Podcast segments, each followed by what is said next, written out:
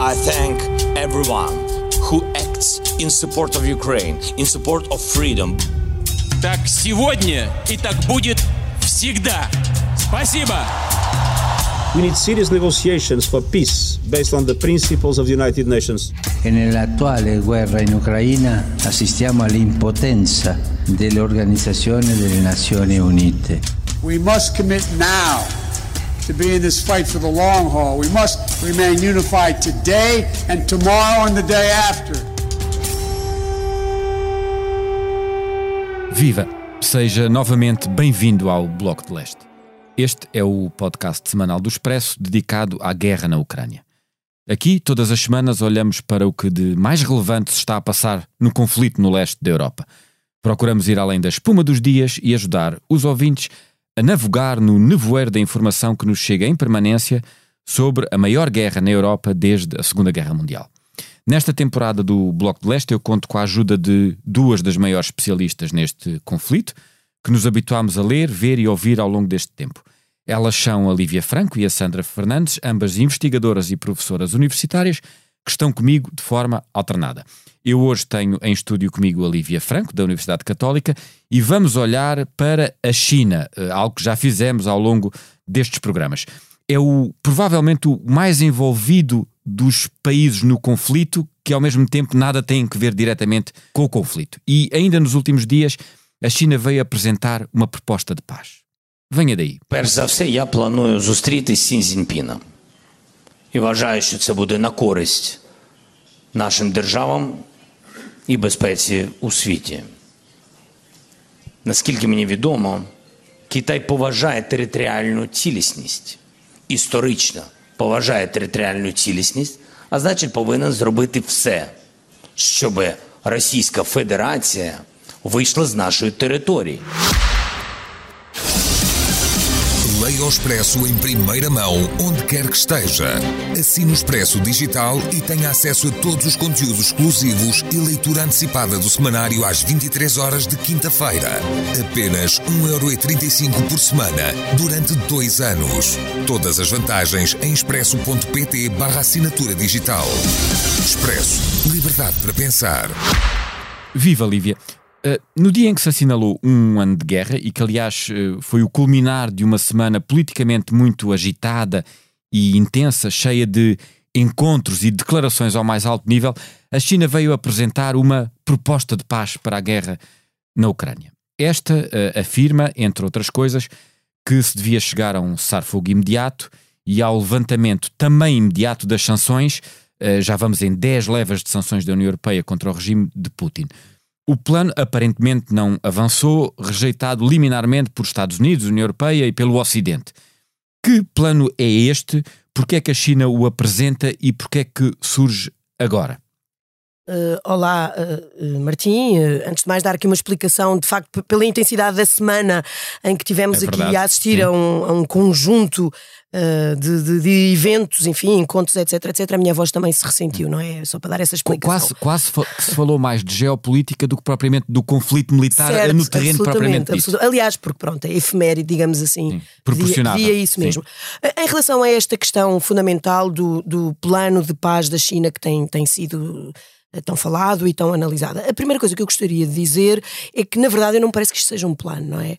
Eu desafio todos aqueles que possam ir procurar o texto propriamente dito do plano, que aliás se encontra disponível no site do Ministério dos Negócios Estrangeiros da China, e isto, assim, mais do que um plano, eh, na verdade, o próprio governo chinês designa-o a posição da China sobre, de facto, uma solução política para o conflito. Porquê?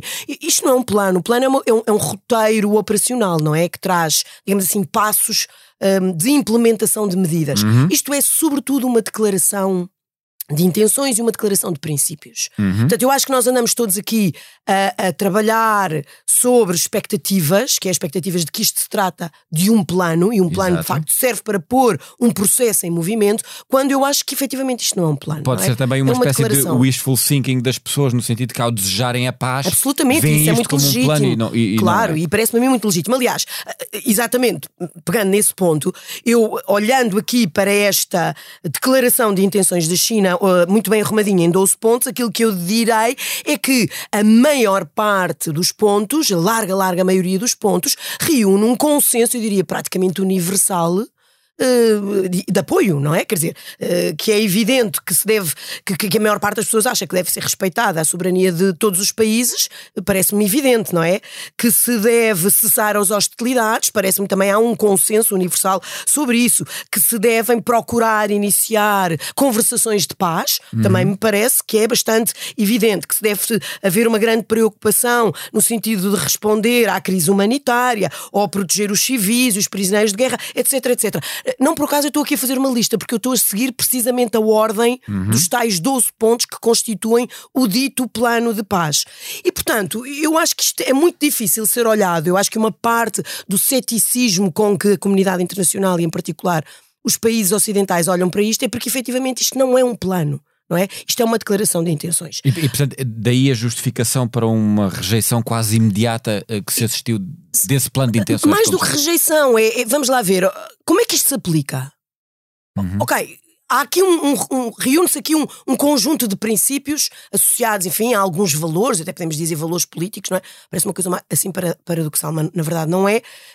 Como é que isto se implementa? Ok, está feito isto, como é que se vai daqui para a frente, não é? E, e essa parte, que é a parte que interessa num plano, uhum. que implica um guião, que implica um roteiro, na verdade é, não é, acontece. Agora, oh Martim, só para sim. completar, é verdade, por outro lado, que estes 12 pontos que aparecem aqui consagrados neste, nesta proposta não estão ao acaso. a maior parte deles tem, digamos assim, o tal, acho eu, reúne o tal consenso que eu direi universal, mas há aqui uns, de facto, que nós vemos que, no seu sentido político, funcionam uhum. sobretudo a favor daquilo que são os interesses e a posição da China relativamente à questão do conflito na Ucrânia. Deixe-me só, então, antes de irmos uh, uh, a perceber quais são os interesses da China e porque é que a China uh, faz isto, então uh, não vê este plano, eu vou pôr novamente assim, embora esteja a fazer aspas sobre a palavra, como uma intenção real da China de aparecer como um possível mediador do conflito, como por exemplo, em tempos falou-se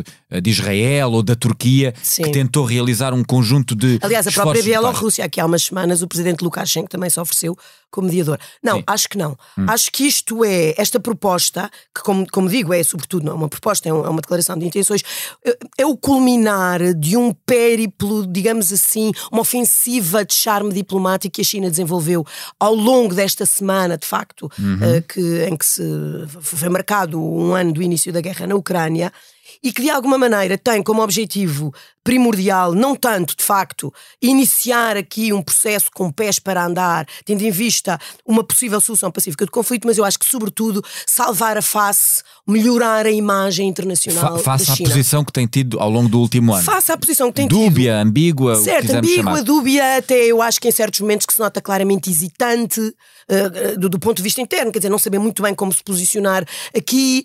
Um, e sobre. Mas, mas não só, quer dizer, vamos lá ver, uh, nos últimos anos, também associado à, à, à pandemia, ao Covid e, sobretudo, enfim, este prolongar, digamos assim, da política de confinamento ou de, ou de Covid zero na China, com implicações muito, muito fortes do ponto de vista, por exemplo, uh, das, das cadeias internacionais, uhum. uh, de valor, de fornecimento, etc, etc, introduziu uma grande disrupção na economia internacional, a China viu a sua imagem bastante questionada digamos uhum, assim, não é? Uhum. E o regime bastante uh, questionado. E portanto eu acho que há aqui esta oportunidade que a China aproveita, a China sabe fazer as coisas com muita calma, com muita uhum. paciência, muito bem pensadas, para de facto tentar melhorar a reputação internacional da China. Mas eu acho que isto é sobretudo numa intenção cujo objetivo principal é melhorar a imagem da China muito mais do que, por exemplo, apresentar-se aqui como um eventual mediador ou alguém que pode desenvolver bons, bons ofícios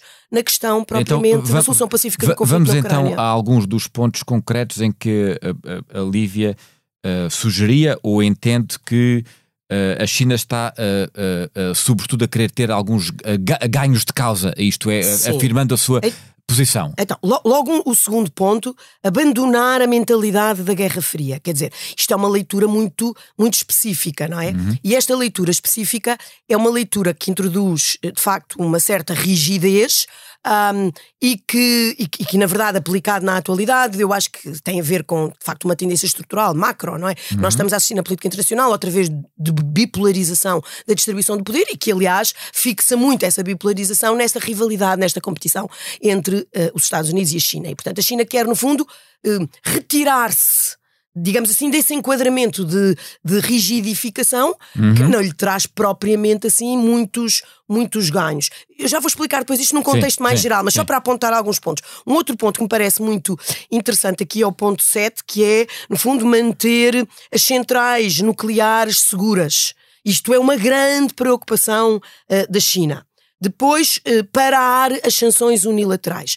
Vamos lá ver. Estes pontos, na verdade, Nós são já vamos, pontos... penso eu, em 10 pacotes de sanções certo. da União Europeia à, à, Rússia. Certo, mas deixa-me só dizer, estes, estes pontos em específico que eu estou aqui a referir, na verdade traduzem preocupações uh, da China, diretamente da China, que tem a ver com os interesses da China, e que traduzem ao mesmo tempo a dificuldade que a China tem a tentar ter uma posição coerente que permita, em simultâneo, defender estes seus interesses todos.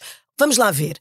Explicando de outra maneira. A China está a defender os seus interesses económicos, é isso que está a dizer? Ou, Isto sim. é evidente, mas, mas ao mesmo tempo que o faz é assim: a China não quer que a Rússia perca a guerra. Não quer. Mas também não quer que os Estados Unidos, ou o Ocidente liderado pelos Estados Unidos, ganhem a guerra do ponto de vista militar.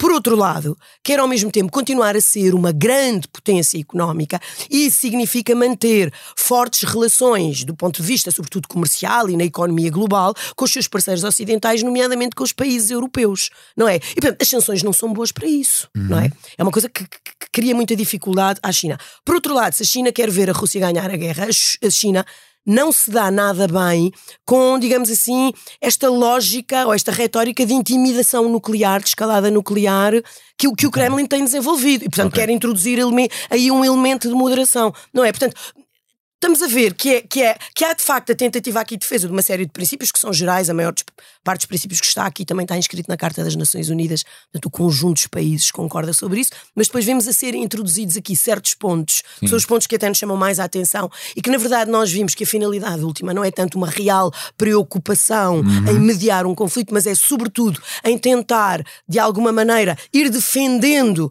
os interesses e a preocupação da China num contexto que é difícil da China navegar. Eu, eu acho uh, curioso e muito interessante, de alguma maneira, o, o, o, o, que a Lívia aqui nos traz, porque é quase como nos, se nos fizesse descer uh, com os pés uh, bem assentes na terra. Porque, por exemplo, eu, quando vi que nesse plano se afirmava que a soberania territorial de todos os países deve ser respeitada, inicialmente Uh, pensei, bem, isto parece uma crítica direta à Rússia, que foi quem uh, uh, precisamente não respeitou a soberania territorial de um país.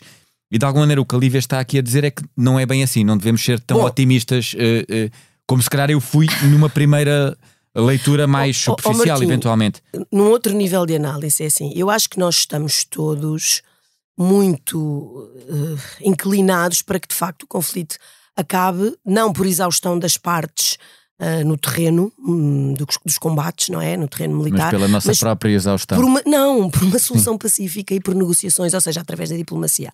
Só que a diplomacia, eu, eu gosto muito de dizer e digo muitas vezes isto aos meus alunos, a diplomacia não é uma varinha de condão, não é? A diplomacia é um processo, é um instrumento de política externa que implica um processo, nomeadamente negocial, que para ser concretizado precisa de ter condições, digamos assim, que permitam exatamente a sua operacionalização. Ora, o que nós vemos neste contexto atual uhum, uhum. é que não há essas condições. A, a, primeira das quais, que é uma, uma mínima condição, é que as partes estejam interessadas a sentar-se para começarem a negociar e, nomeadamente, cessar as hostilidades. Ora, Neste momento nós sabemos que isso não é do interesse da Rússia. Eu até direi que também não é do interesse da Ucrânia, da Ucrânia neste momento. É, é porque, em boa verdade, até do ponto de vista militar, se nós passarmos as últimas largas semanas a falar da aguardada ofensiva militar russa, agora também já se fala da aguardada da contra-ofensiva contra ucraniana, ucraniana na primavera, já com, os, claro, com o novo material militar. princípio do verão, exatamente, e que vai ser determinante. Vai ser a batalha determinante no evoluir Ou, ou, se, guerra, ou seja, claro. uh, uh, uh, cada parte está a, ter, a tentar ter o, o maior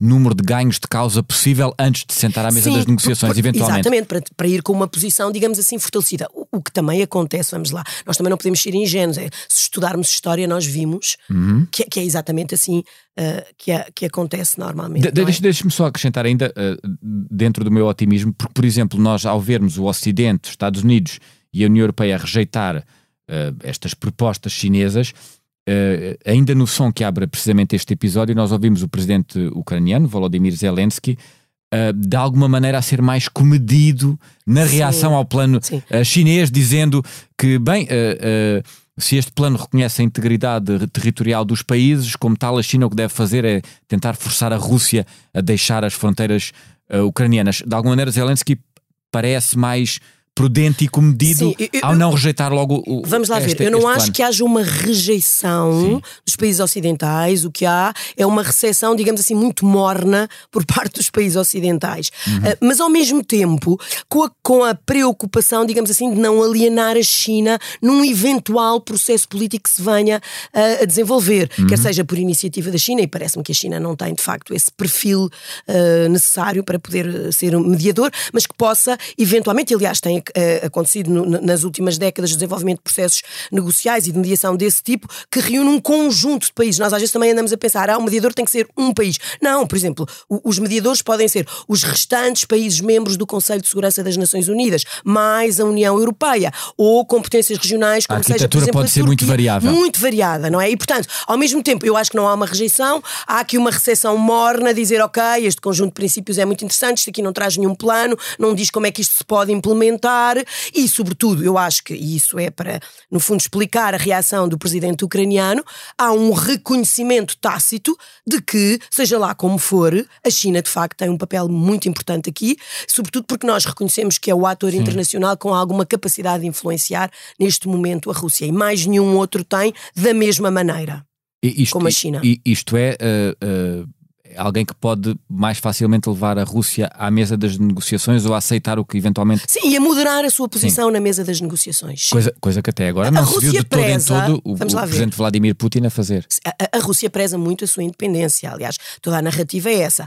E, e também é um ponto interessante aqui, se calhar para outro, para outro podcast, Sim. que é nesta relação sino-russa é muito interessante porque eh, eh, Pequim e, e Moscou olham de maneira diferente para a correlação, digamos assim, de força eh, neste, nesta parceria estratégica. A Rússia, Rússia vê-se acha- a si mesmo com como um igual, mas a economia chinesa vale 10 vezes a Rússia hoje em dia. O ponto é esse, não é? Sim. O ponto é esse. Historicamente, Pronto, a Rússia essa vê-se coisa da igual. influência chinesa sobre a Rússia Sim. vale até onde ela vale. Uhum. Ok? Porque em última análise, Moscou continua a achar que o, que o irmão mais velho da relação continua a ser a Rússia é- e, não a China. Isso, é- isso é muito curioso. Aliás, a, a China, ao longo destes últimos dias, tem sido muito eh, falada e referida, não só por este eh, plano, esta carta de intenções de que falamos, mas também sobre um conjunto de outras eh, notícias vindas a público que vieram alertar-nos para uma possível iminência da China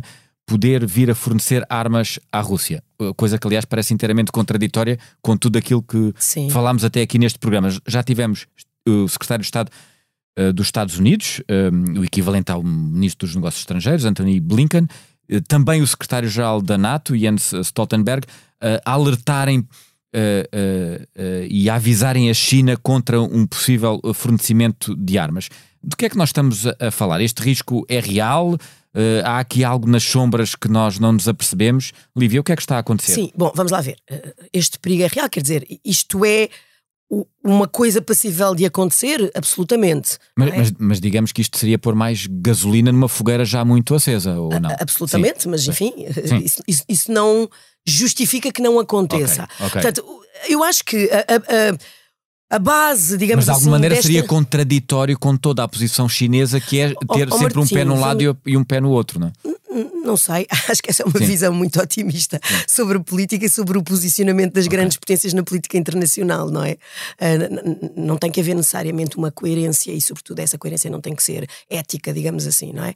Acho que as potências desenvolvem as suas, as suas- as grandes potências desenvolvem as suas agendas fazendo recurso aos meios que têm apesar desses meios poderem ser muito contraditórios até com, os seus, com as suas narrativas e com as suas retóricas. Eh, no fundo, o ponto aqui é os serviços de intelligence norte-americanos uh, parece que recolheram informações suficientes de que começa a existir contactos, por exemplo, entre empresas chinesas e um, uh, funcionários do governo russo. Um, que, que, diz respeito, de facto, ao fornecimento de determinado equipamento que pode ter uso militar também uhum. e também munições. Pronto, fala-se, por exemplo, o caso de drones, da China poder vir, empresas chinesas poderem vir a fornecer drones à, à, Rússia ou uh, munições. O, para além, enfim, desses, desses avisos foram feitos ao mais alto nível pelos responsáveis da administração norte-americana, também o presidente uh, Biden veio, julgo que foi há muito poucos dias, dizer: ah, mas se calhar afinal isso não vai acontecer. Portanto, o que há é indicações, indícios uhum. reunidos uh, pelos, uh, pelos serviços de, de informações de que pode qualquer coisa desse tipo estar aqui a ser desenvolvida. Mas o, o que foi dito também, por exemplo, pelo, pelo diretor da CIA, é que não há provas de que isso já esteja a acontecer. É, Mas pelo sim, tudo, pelo não. Os alertas da intelligence norte-americana. Se calhar são para levar a sérios. Há, há, um ano não foram certo. muito levados a sérios quando eles disseram prepara-se uma Pronto. invasão e mesmo a Ucrânia, Portanto, a Ucrânia parecia manda não acreditar. ao bom senso que não se inteiramente nesta altura exatamente. Portanto, esse é o ponto em que nós estamos, não é?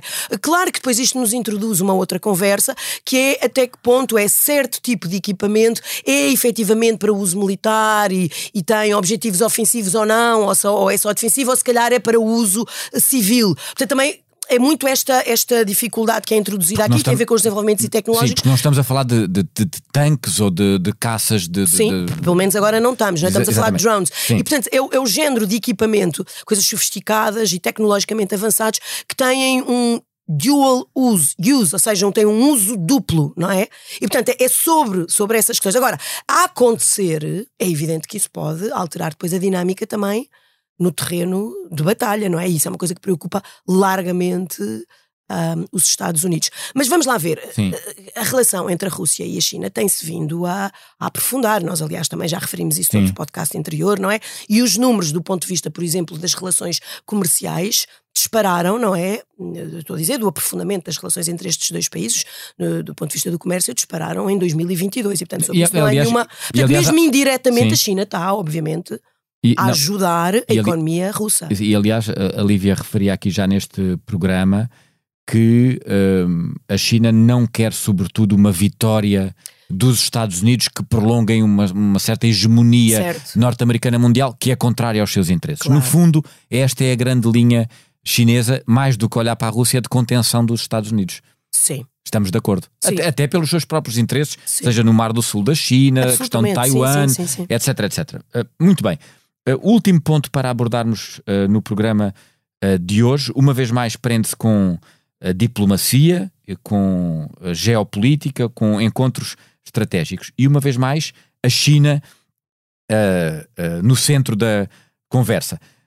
temos, precisamente na altura em que estamos a gravar e a lançar este programa, o presidente bielorrusso, Alexander Lukashenko, que eu relembro aqui é presidente de uma ditadura e é o maior e o mais uh, abertamente aliado de Vladimir Putin neste conflito, está de visita à China. Uh, o que é que nós sabemos desta visita e qual o significado que lhe podemos uh, atribuir? Bom, quer dizer, a leitura geopolítica é evidente, não é? Nós sabemos que a invasão da Ucrânia também começou, em parte, a partir do território eh, bielorrusso. Também é sabemos, por exemplo, que Sim. a União Europeia não reconhece o resultado das eleições de 2020 e, portanto, não reconhece, não atribui, aliás, legalidade, de facto, à liderança aliás, do próprio muitos protestos, Lukashenko. Protestos populares e cívicos. Claro, dentro, contra, dentro da própria Bielorrússia, em toda a Europa e, e, portanto, os países europeus não reconhecem, de facto, a sua uh, eleição. E, portanto, este é o, o mais antigo e, eu direi, não posso dizer o principal, mas o mais antigo e o mais fiel aliado da Rússia. Portanto, a visita do líder, do mais fiel aliado da Rússia à China é evidente que só pode ter uma leitura. E a leitura é que, que a China está disponível para o receber e está disponível, no fundo, para eh, mostrar que eh, tem uma grande proximidade com os países hum, eh, próximos, muito próximos, aliados da Rússia. A China não é um aliado da Rússia. A China é um parceiro estratégico da Rússia. Agora, todos estes países e mais as repúblicas da Ásia Central fazem parte de uma grande organização internacional que nós falamos pouco, pouco aqui no Ocidente, que é a Organização de Cooperação de Xangai, e foi exatamente no contexto da última cimeira desta organização em setembro que a China convidou Lukashenko para fazer esta visita a Pequim. Agora, o, qual é o interesse da Bielorrússia? Vamos lá ver. A Bielorrússia também, para já está a sofrer fortes sanções do Ocidente. Portanto, encontra-se numa posição, em parte, semelhante à Rússia. Por outro lado, vamos lá ver, o regime reconhece a sua total dependência, até do ponto de vista económico, da Rússia. E, portanto, também é bom tentar diversificar parcerias que possa ter com, outras, com outros parceiros. E, portanto, interessa até do ponto de vista económico ter um reforço das suas relações comerciais com a China. Mas eu gostava de fazer aqui uma outra leitura, que é a leitura da China.